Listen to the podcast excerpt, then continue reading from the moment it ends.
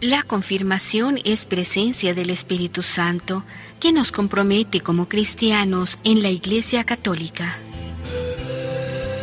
Es la una de la tarde.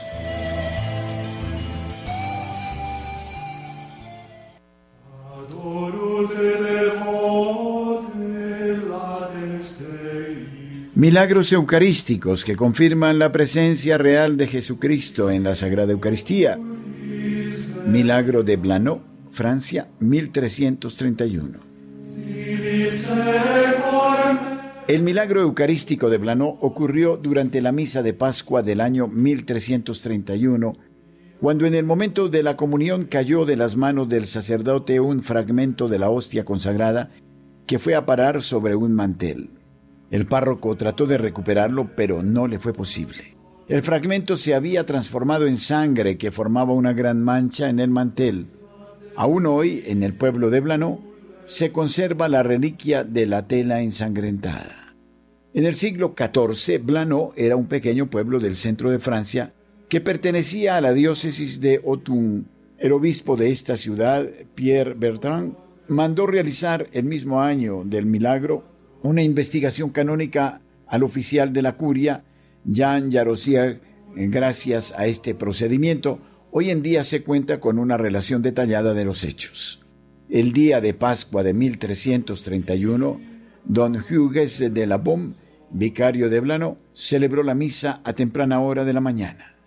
Mientras impartía la comunión a Jacquette, viuda de Rañó, de Four, un fragmento de la hostia consagrada cayó sobre el mantel que era sostenido por dos ayudantes. Uno de ellos se llamaba Tomás eh.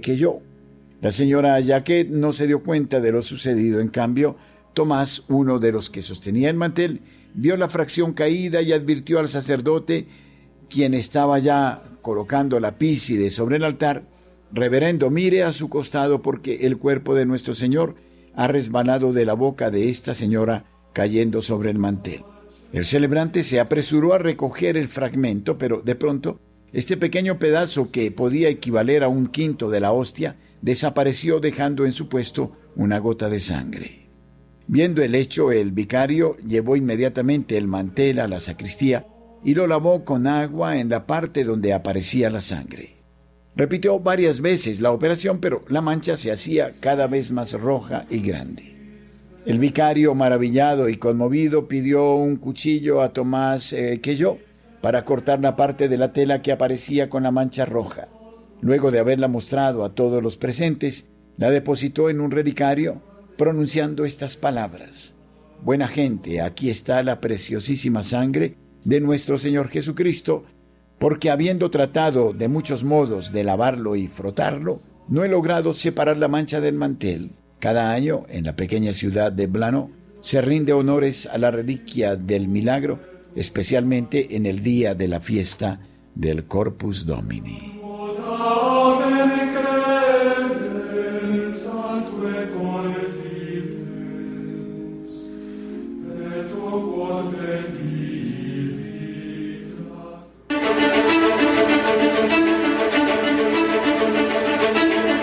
Los pobres y los enfermos son el corazón de Dios. San Juan Pablo II Radio María sirve a Jesús en los más necesitados.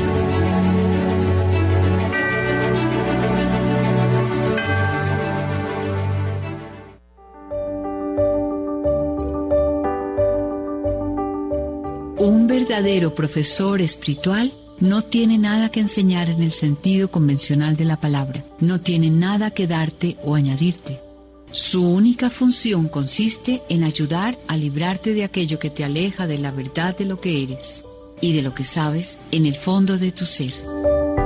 Proclamemos la palabra de Dios, nos dice Gloria de Bravo, fundadora de la comunidad de Cristo Rey.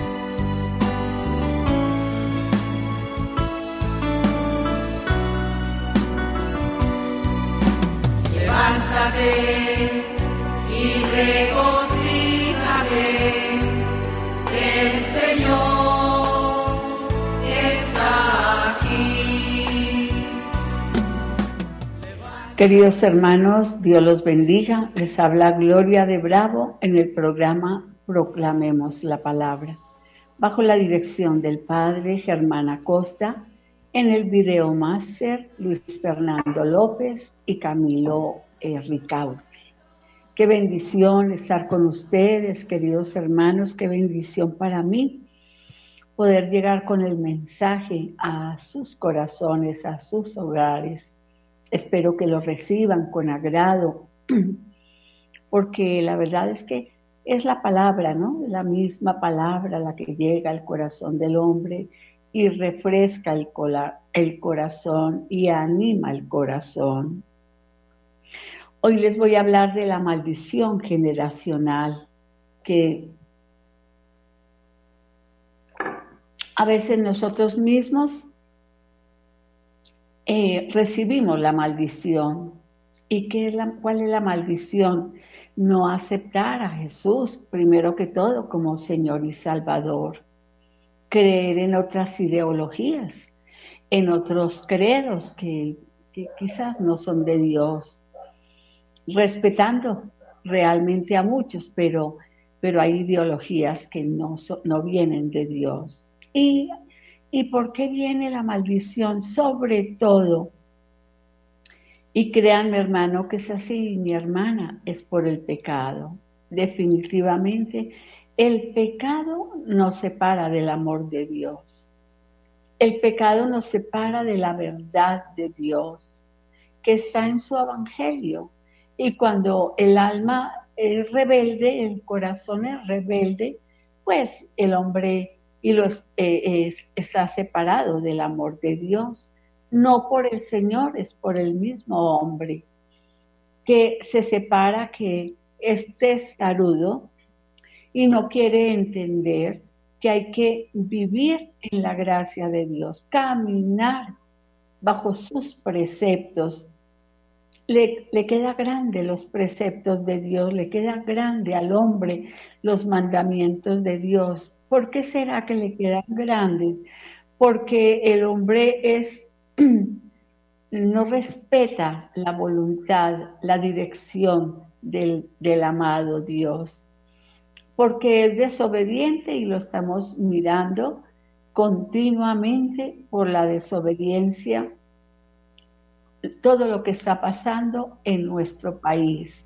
No tenemos que salir de nuestro país para poder mirar la altanería del hombre, la grosería, la desobediencia. Porque el hombre se volvió testarudo porque yo hago lo que yo quiero y lo que yo puedo y lo que y lo hago como yo quiero y a mí nadie me tiene que decir lo que tengo que hacer. Entonces ha entrado en el corazón de los hombres un espíritu de rebeldía y esa rebeldía está haciendo que el hombre fracase y por lo tanto, como consecuencia de esa rebeldía, de esa altanería, los que sufren son su familia, sus hijos.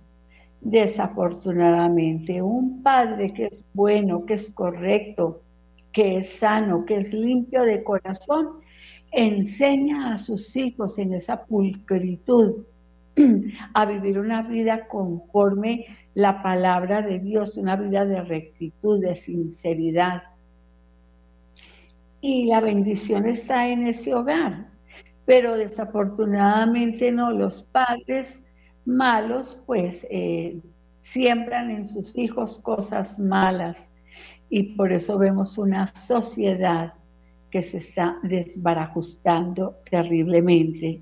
Entonces yo quiero hoy hablar sobre eso.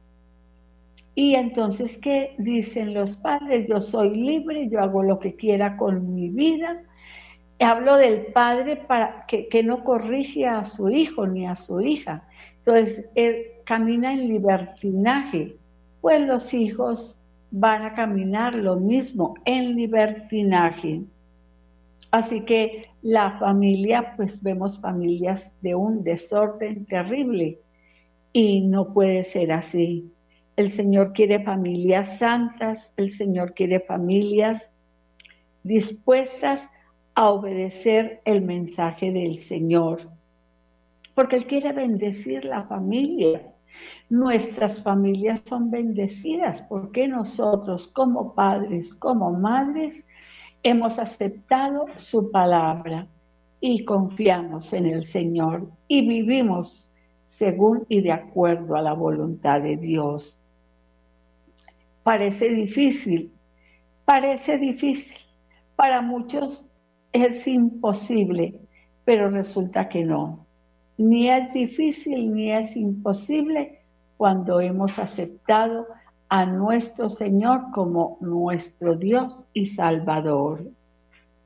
Entonces tenemos que ministrar a otros también en, la importancia del amor y del orden divino, del orden divino. Dice el libro de Deuteronomio capítulo 30, versículo 10. si es que obedecen al Señor su Dios y cumplen sus mandamientos y leyes y escritos en este libro de la ley, y se vuelven a Él con todo su corazón y con toda su alma. Este mandamiento que hoy les doy no es demasiado difícil para ustedes, ni está fuera de su alcance. No está en el cielo para que se diga, ¿quién puede subir al cielo por nosotros para que nos traiga y nos dé a conocer y lo pongamos en práctica? Tampoco está del otro lado decir, del mar para que se diga, ¿quién cruzará el mar por nosotros para que nos lo traiga y nos lo dé a, a conocer y lo pongamos en práctica? Al contrario, el mandamiento está muy cerca de ustedes, está en sus labios y en sus pensamientos para que pueda cumplirlo. Mire, yo les voy a elegir entre la vida, entre la vida y el mal, por un lado, y la muerte y el mal por el otro, si obedecen lo que hoy les ordeno. Amen al Señor su Dios y sigan sus caminos y cumplan sus mandamientos y leyes y decretos, vivirán y tendrán muchos hijos, y el Señor su Dios los bendecirá en el país que van a ocupar. Pero si no hacen caso de todo esto, sino que se dejan arrastrar por otros dioses para rendirles culto y arrodillarse ante ellos, en este en este mismo momento les advierto que morirán sin falta y que no entrarán muchos, no entrarán mucho tiempo en el país que van, en el país que van a conquistar después de haber cruzado el Jordán. En este en esto pongo el cielo y la tierra por testigos contra ustedes de que les he dado a elegir entre la vida y la muerte y entre la bendición y la maldición. Escojan pues la vida para que vivan ustedes y sus descendientes. Amen al Señor su Dios, obedézcanlo y séanle fieles, porque de ello depende la vida de ustedes y el que vivan muchos años en el país que el Señor juró dar a Abraham, a Isaac y a Jacob, antepasados de ustedes. Palabra de Dios, queridos hermanos. Es decir, aquí no hay opción de poder decir eh, quizás mañana. No, es hoy. Hoy que estamos en pie, hoy que tenemos vida, hoy que palpita nuestro corazón, hoy que nuestro Señor está tan cerca de nosotros, es poderle responder, aquí estoy, Señor, para hacer su voluntad. La maldición, queridos hermanos, nunca viene sin causa. ¿Por qué? Porque en una familia santo drogadicto y por qué se matan los unos, los uno, el hermano mata al otro hermano, ¿por qué serán? Habría que mirar hacia atrás. Unos padres fueron honrados, serían honestos, serían trabajadores, estarían cumpliendo con la voluntad de Dios. Habría que mirar todo eso, ¿no?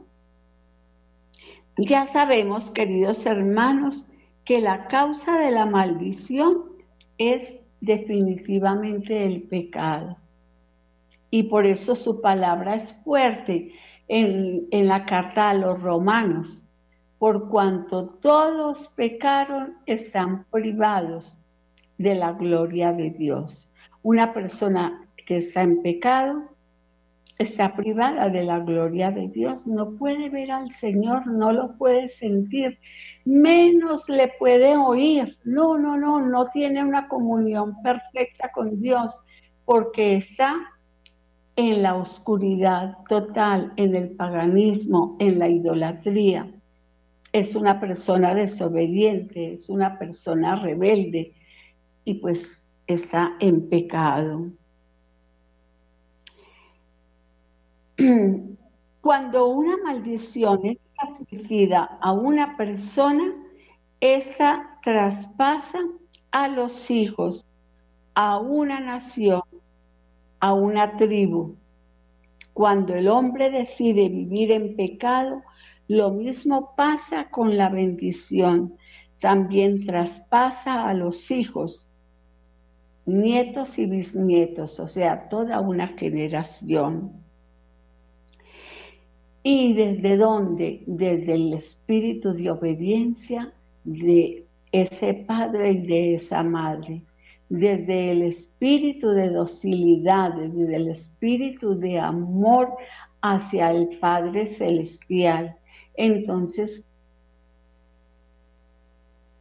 está preparado para el reino y está preparando a sus hijos, a sus nietos, para vivir el reino de Dios. De lo contrario, pues esta generación va a sufrir muchísimo, porque como no han aceptado a Jesús como su único Señor y Salvador, sino que eh, eh, yo veo eh, en televisión, por ejemplo, personas que son bellas, que de verdad que son lindas, pero con unas ideologías tan duras, pues para mí, porque yo conozco al Señor y porque yo no me debo sino al Señor. Entonces yo las escucho en esas ideologías donde casi, casi ellas son Dios. el, el Dios, mm, no sé, es el Dios placer, el tener, el descanso, y hablan del espíritu muy lindo, pero están separados de Dios. Otra cosa es cuando invitan a Jesús a su corazón. Dios advierte del pecado a su pueblo. De, desde Abraham, Dios está advirtiendo del pecado a su pueblo. Desde nuestro padre Abraham, él está haciendo un llamado a la conversión. Así que mis hermanos, bueno, han pasado miles y miles y miles de años desde que eh, Abraham ya no existe, pero ya llegó el Señor, el gran yo soy. ¿Y luego qué pasó? envió a su único Hijo Jesucristo para que todo aquel que crea en Él no se pierda, sino que tenga vida eterna. Esa es una palabra tan linda que nosotros, sus hijos, la aceptamos y vivimos esa realidad tan profunda, tan bella de verdad y bueno. Por eso para nosotros es la bendición, porque le hemos aceptado y que y le hemos creído y hemos creído en su palabra, por su palabra es la verdad y en su palabra no hay engaño y simplemente el Señor exhorta a través de su palabra a una vida de honestidad, a una vida limpia, a una vida eh, plena en Dios. Hay algo, un pecado muy grave que tiene el hombre de hoy y que quizás a lo largo de la historia siempre ha salpicado el corazón de los hombres. ¿Y saben cómo se llama? Idolatría. Idolatría. ¿Qué es? Al único que se puede adorar, al único que, que debemos adorar, se llama Jesús de Nazaret. No hay otra, otro. No lo hay, pero los hombres ellos no quieren aceptar a Jesús como Señor y Salvador, entonces se inventan dioses falsos, dioses de barro, como lo hizo el pueblo de Israel, que eh, mientras que Moisés subía a la montaña a, a hablar con Dios, ellos inventaron un becerro de oro. Hoy es igual, los hombres se inventan y se inventan becerros de oro dioses que no oyen, que no ven, que no entienden. Y a eso nosotros lo llamamos idolatría y el Señor lo llama idolatría. La idolatría es un pecado tan grave, mis queridos hermanos. Y viene maldición desde la tercera y cuarta generación. Una una idolatría desde nuestra tatarabuela y así sucesivamente hasta la nieta.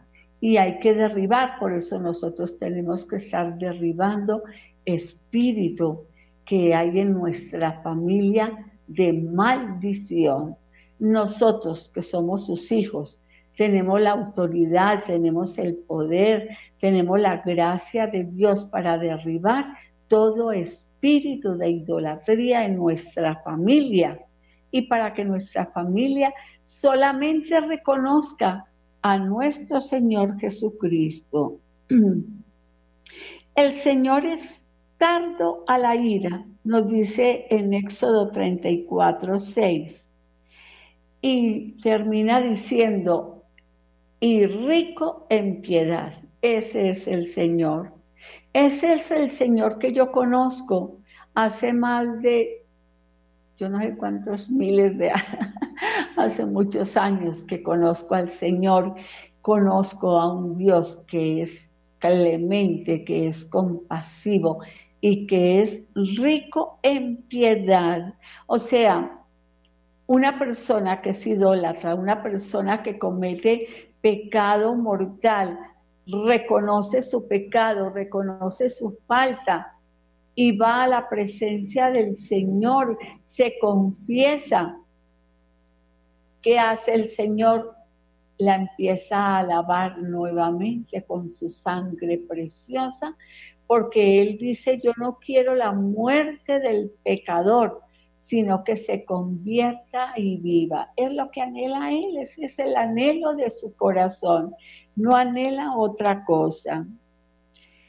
Entonces, de esa manera hacemos libres a nuestra familia. ¿Qué es, ¿Quién es el Señor? Bueno, yo lo conozco, créanme, me he encontrado con Él hace muchos años y conozco que es un Dios misericordioso que perdona la maldad en sus padres, en sus hijos, en sus nietos, que perdona y que la bendición de Él trasciende hasta mil generaciones. ¿Se imaginan eso, queridos hermanos? Saber que nosotros somos bendecidos por Dios, porque somos linaje escogido, porque somos su pueblo amado, descendiente de Abraham. Gloria a Dios. Y vemos la, la, historia de José, una historia tan linda, ¿no? José que fue grande en Egipto y quien fue José, un hombre atribulado, un hombre con angustia en su corazón, porque sus hermanos lo vendieron, porque sus hermanos le causaron tanto dolor a este hombre, estuvo en la cárcel, bueno, pasó por muchas penalidades, pero él tenía un puesto muy especial en el corazón de Dios. Y entonces, bueno, sabemos quién fue que llegó a reinar en Egipto. Nosotros alcanzamos la bendición de Abraham. Gloria a Dios. El origen de las maldiciones, Éxodo 34, 7, si lo quieres leer en tu casa. ¿Qué es pecado? ¿Qué es? Definitivamente pecado. Ese es el origen de las maldiciones, el pecado. Por cuanto todos pecaron y están privados de la gloria de Dios. ¿Qué es pecado? Es la desobediencia a Dios. Hoy por hoy, bendito sea Dios, el Evangelio está abierto para nosotros. El amor de Dios, su corazón se abre en plenitud para nosotros. Pertenecemos a una iglesia tan maravillosa, tan maravillosa, donde sabemos que, que el Señor es amor y misericordia. Desafortunadamente por nuestra terquedad, por nuestra falta de oración, por no buscarlo de todo corazón, entonces viene como consecuencia del pecado la desobediencia. Y la desobediencia que trae, queridos hermanos, al corazón del hombre, trae rebelión. El hombre se revela y yo hago lo que quiero y yo y no tengo por qué seguirlo y yo, yo, y yo busco a un Dios a mi acomodo. Y es la rebelión del hombre. Y entonces por eso es que Él nos dice, por cuanto han pecado, están privados de la voluntad de Dios. Y a mí me parece esa palabra tan dura de parte de Dios tan difícil. A mí me parece espantosa esa palabra que el Señor pronuncia para aquellos que son desobedientes.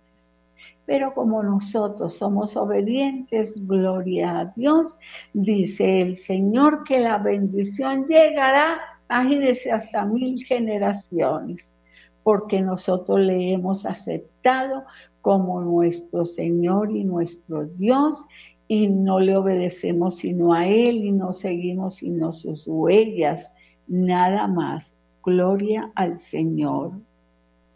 ¿Y qué es la rebelión, queridos hermanos? Es hacer enojar a Dios. Yo no me imagino al Señor enojado y a la vez me lo imagino. Yo me lo imagino porque es severo, porque Él es presencia hermosa, porque Él es la majestad, la divinidad, porque Él es la calma, pero la ternura también. Pero se imagina a nuestro Señor bravo.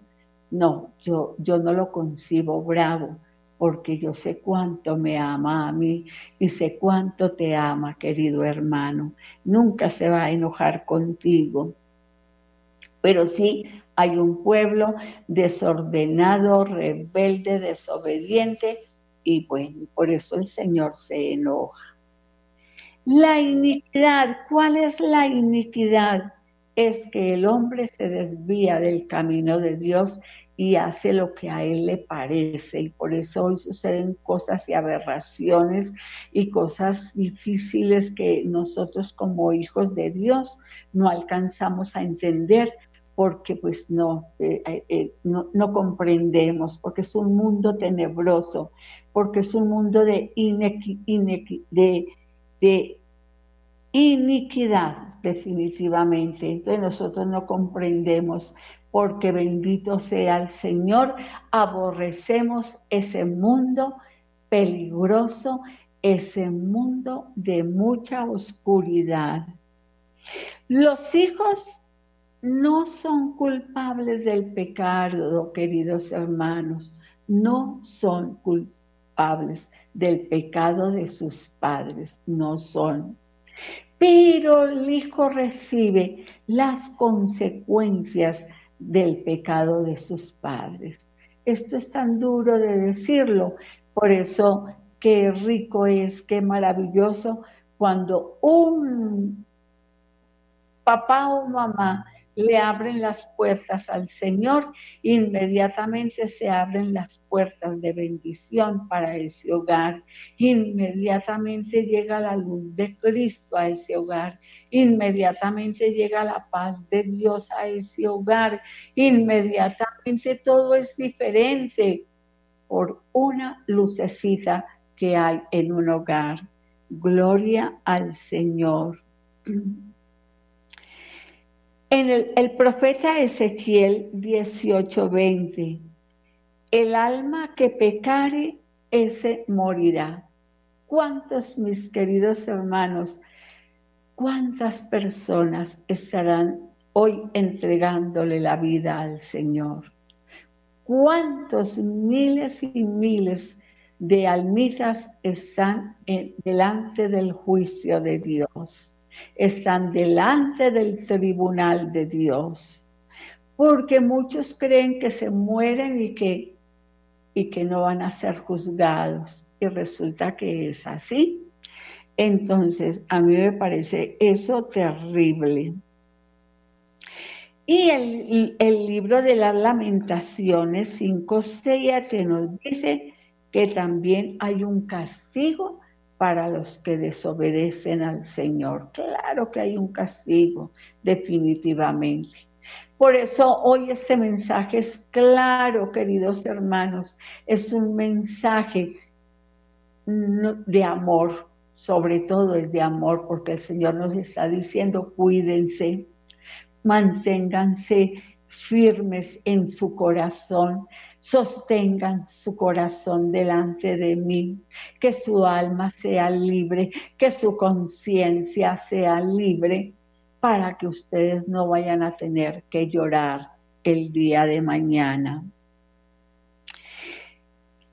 El salmista, Salmo 51, 5, David nos muestra cómo se transmite la maldición ¿Qué hizo David? Recuerden que asesinó y que adulteró, cometió adulterio. Queremos hacer lo bueno y es lo malo lo que resultamos haciendo. ¿Por qué tanta fragilidad en nosotros, queridos hermanos, que queriendo hacer las cosas bien, que queriendo de verdad bendecir resultamos haciendo lo contrario, no nos bendecimos ni a nosotros mismos.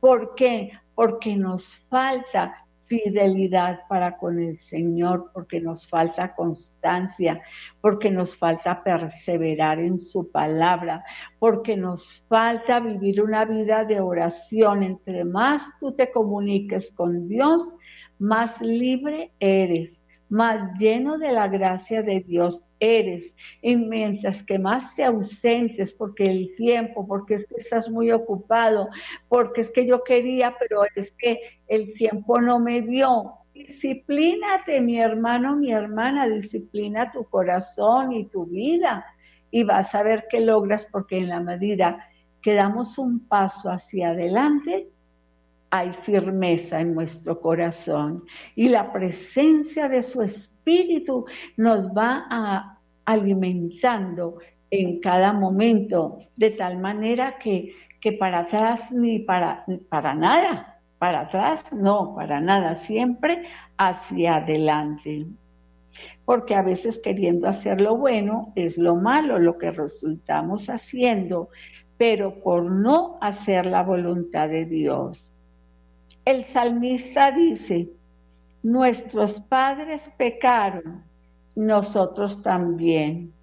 Pues no, nuestros padres pudieron haber pecado, pero hoy en Cristo Jesús tú eres una criatura nueva. Yo me siento que soy criatura nueva. A mi padre, mis padres seguramente que pecaron en algún momento, pero yo soy una criatura nueva porque he nacido de, del agua y del espíritu, porque hemos recibido un nuevo nacimiento, queridos hermanos. Entonces no podemos hablar ni de oscuridad, ni de lodo cenagoso, no, porque hemos nacido del agua y del espíritu. Gloria a Dios. Análisis de nuestra línea generacional tatarabuelos, abuelos y padres. ¿Qué hicieron ellos? Eso no lo sabemos. En nuestra familia, ¿qué vamos a, saber de nuestros tatarabuelos? ¿Qué vamos a saber? Nada. Ni mirando el árbol genealógico, porque el corazón del hombre solo lo conoce Dios, queridos hermanos, y a lo mejor fallaron, seguramente que sí pero el Espíritu Santo hoy está con nosotros. ¿Y qué hace el Espíritu Santo? Nos da libertad y podemos volar como las águilas. Y por eso vemos al Espíritu Santo en forma de una paloma con sus alas abiertas, una paloma blanquísima ¿Y qué es lo que quiere Dios? Que nosotros volemos como esas palomas con la tranquilidad del Espíritu y que nos sumerjamos en las profundidades del Espíritu. ¿Y para qué ponernos a excavar y a mirar qué fue lo que hizo nuestros tatarabuelos? Pues que Dios los haya perdonado, ¿qué más? No, no sabemos nada de ellos.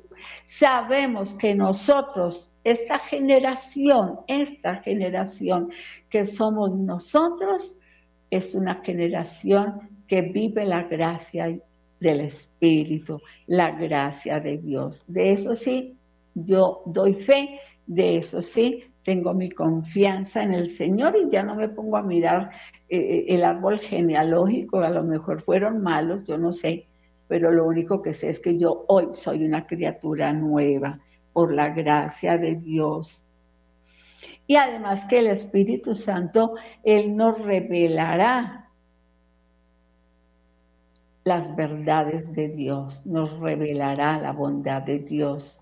Y entonces viviremos en esa plenitud de Dios, en esa confianza en el Señor.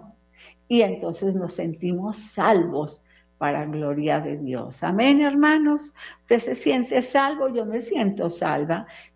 Claro, yo doy esta, esta palabra por la gracia de la fe, pero sé que tengo que actuar conforme la palabra de Dios me está diciendo. Y entonces de esa manera, pues yo soy salva. Dos indicaciones de maldiciones generacionales. Una es la pobreza. Seguramente nuestros padres vivían en una pobreza absoluta, eso no lo sabemos y que nos vamos a poner a investigar todo eso. Para nosotros hoy no hay pobreza, porque su palabra dice que los hijos de Dios nunca les faltará la comida que nunca nos vamos a acostar con hambre, o sea que no hay pobreza para nosotros.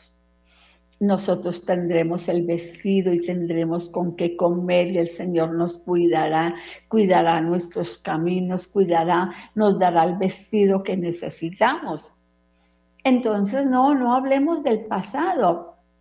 Piensa en ti, piensa en tus hijos, que si tú vives a la altura del Señor, tus hijos nunca van a aguantar hambre, porque la palabra de Dios está insertada en tu corazón.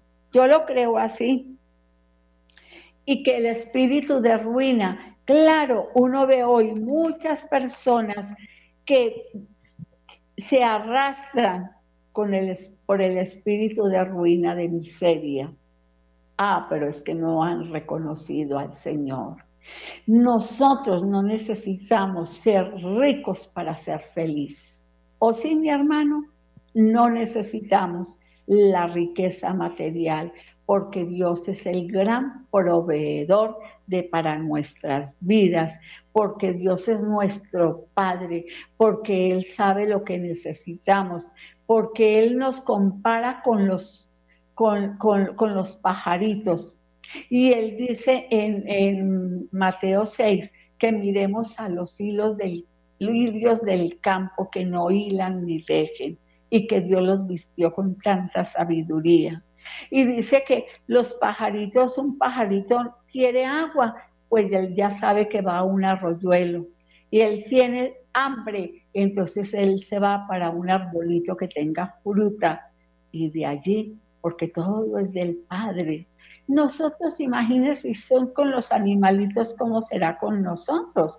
Él nos cuida, nos protege, Él sabe que vamos a tener hambre y nos va a dar todo, Él sabe que necesitamos el vestido, pues Él nos cubre nuestro cuerpo, Él cubre sobre todo nuestra alma con su presencia, con el decoro que tenemos que vivir para gloria y honra de Dios.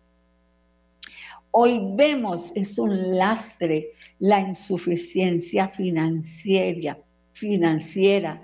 Las deudas son maldición porque el hombre quiere vivir con lo que no tiene. Él quiere aparentar al otro hermano aparentar lo que no tiene, lo que no puede tener. Y por eso entonces es que va al espíritu de ruina. Y por eso es que cuántas familias eh, son perseguidas porque hacen préstamos que no pueden pagar. Que no, mi hermano, mi hermana querida, un consejo que te doy hoy, no te endeudes. Si no tienes con qué pagar, ¿para qué te endeudas? Eso es maldición.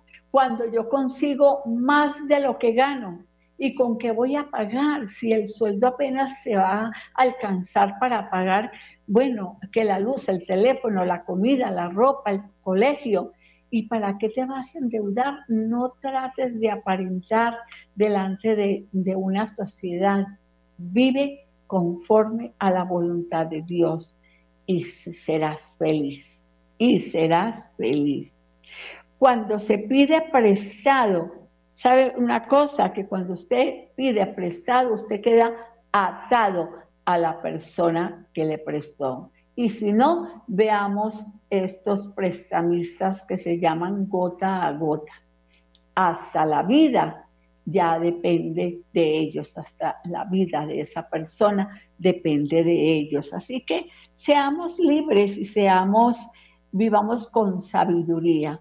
El Señor quiere que vivamos con sabiduría. ¿Por qué no pagas las deudas? ¿Cuántas deudas tienes? Y estás consiguiendo prestado aquí, allí, allí y no has podido pagar ni siquiera una deuda. Eso, eso yo lo llamo maldición porque el sueldito que llega no te queda libre porque tienes que estar pagando y entonces pagas aquí un poquitico y hay otro poquitico y por eso es que no puedes dormir. No, señora, así no es. Hay que pagar las deudas y todo lo mejor es no endeudarnos. A veces se consiguen buenos salarios, pero se empeñan las cosas, porque hay que llevar las cosas, que la plancha, que yo no, el anillo, que el reloj a una prendería. Eso se llama maldición. Bueno, yo lo que he aprendido, y como yo lo he aprendido, pues lo estoy dando a mis queridos hermanos, porque sé que eso no es bendición para nosotros. Entonces, pues bueno, nunca empeñes tus cosas porque eso es maldición. ¿Cuáles son las señales de maldición? Hay una enfermedad muy grave en este momento eh, sobre la tierra, sobre el hombre, sobre el hombre y se llama depresión. Y los hijos de Dios no sufrimos de depresión porque no estamos engañando a nadie ni dejamos que nadie nos engañe. No estamos donde prestamistas, vivimos con lo que tenemos y bendito sea Dios que podemos dormir tranquilamente porque si no viene la depresión. La soledad trae depresión. Queridos hermanos, cuidado con esa enfermedad entonces, hay que tener cuidado, las niñas, las jóvenes con el aborto. No se puede matar al hijito porque el gobierno lo acepta, no, para nosotros no, porque el Señor ama la vida. Entonces no podemos estar eh, cometiendo abortos, esas muertes prematuras. Entonces tenemos que cuidar muchísimo, queridos hermanos, Aquí hay mucha tela para cortar, pero ya vamos a terminar. Entonces, las relaciones familiares, divorcios, ruptura familiar. La madre se divorcia, la hija se divorcia, la madre es soltera, la bisabuela, la madre también es soltera. Bueno, todo esto viene de un tara de hace muchos años que tenemos que ir cortando, cortando. Dios bendice los hogares y bueno, queridos hermanos, que Dios me los bendiga. Les habló Gloria de Bravo en el programa Proclamemos la Palabra bajo la dirección del Padre Germán Acosta, en el video máster Luis Fernando López y Camilo Ricaute y muchas bendiciones, queridos hermanos. Dios los bendiga.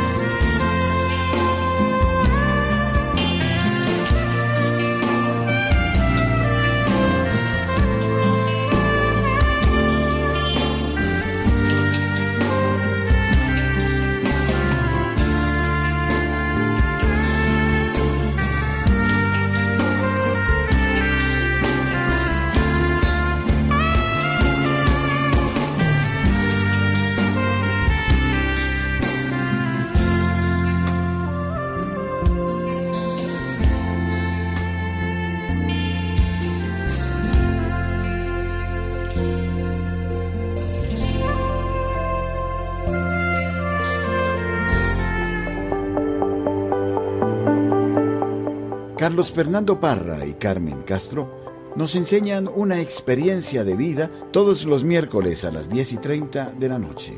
Jesús tal y como lo conozco. Una amable compañía en la hora en que buscamos el reposo.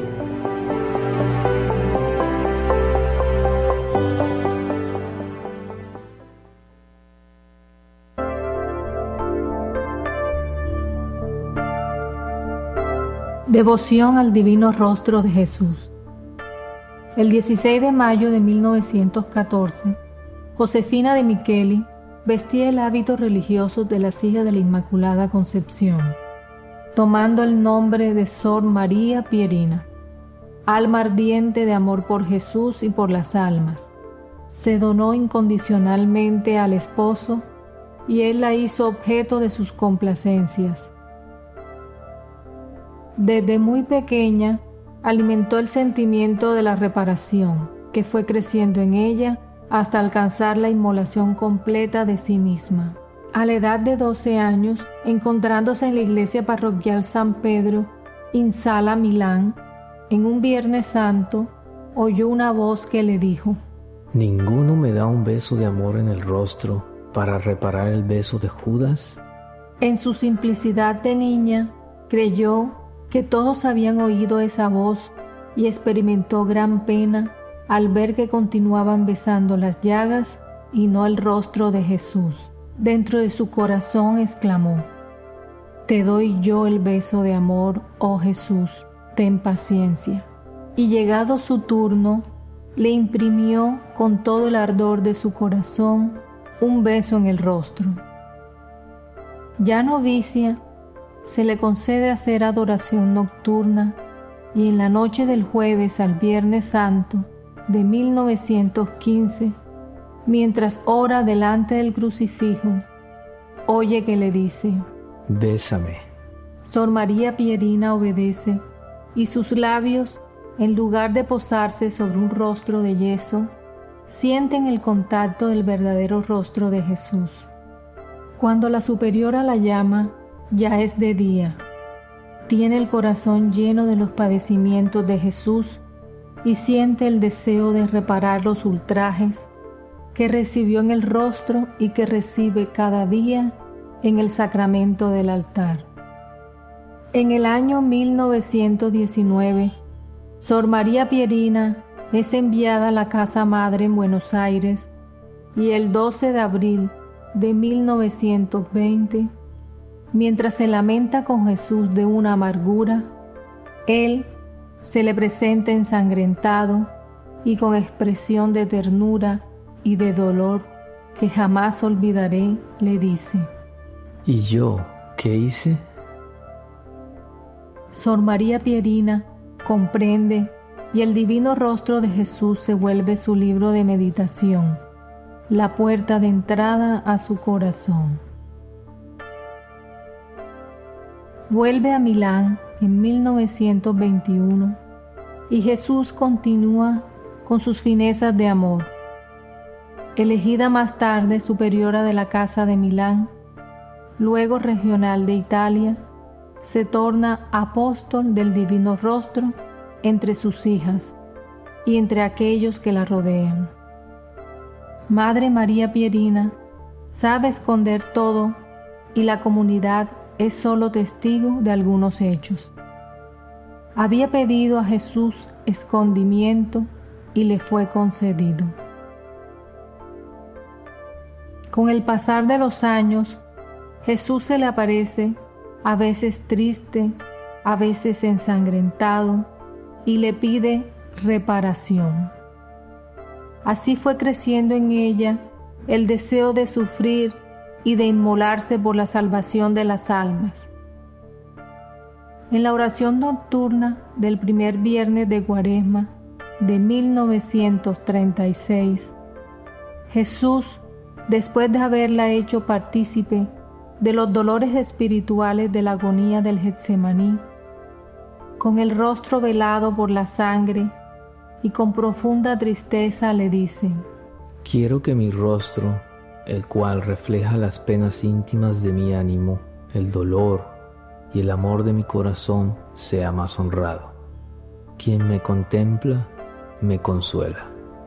El martes de pasión, Jesús le vuelve a decir, Cada vez que se contemple mi rostro, derramaré mi amor en los corazones y por medio de mi divino rostro se obtendrá la salvación de tantas almas. En 1937, mientras oraba y después de haberme instruido en la devoción de su divino rostro, le dijo, Podría ser que algunas almas teman que la devoción a mi divino rostro disminuya aquella de mi corazón. Diles que al contrario será completada y aumentada.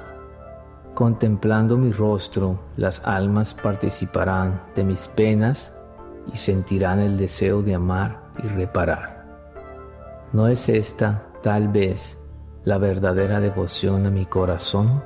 Estas manifestaciones de parte de Jesús se hacían siempre más insistentes.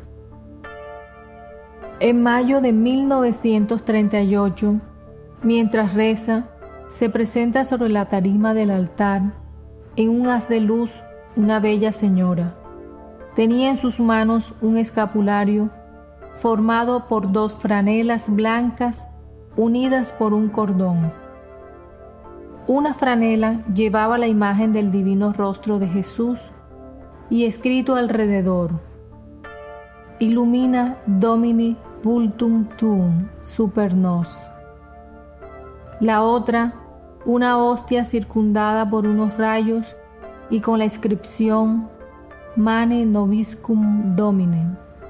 Lentamente se acerca y le dice, Escucha bien y refiere al Padre Confesor. Este escapulario es un arma de defensa, un escudo de fortaleza, una prueba de misericordia que Jesús quiere dar al mundo en estos tiempos de sensualidad y de odio contra Dios y la Iglesia. Los verdaderos apóstoles son pocos es necesario un remedio divino y este remedio es el divino rostro de Jesús.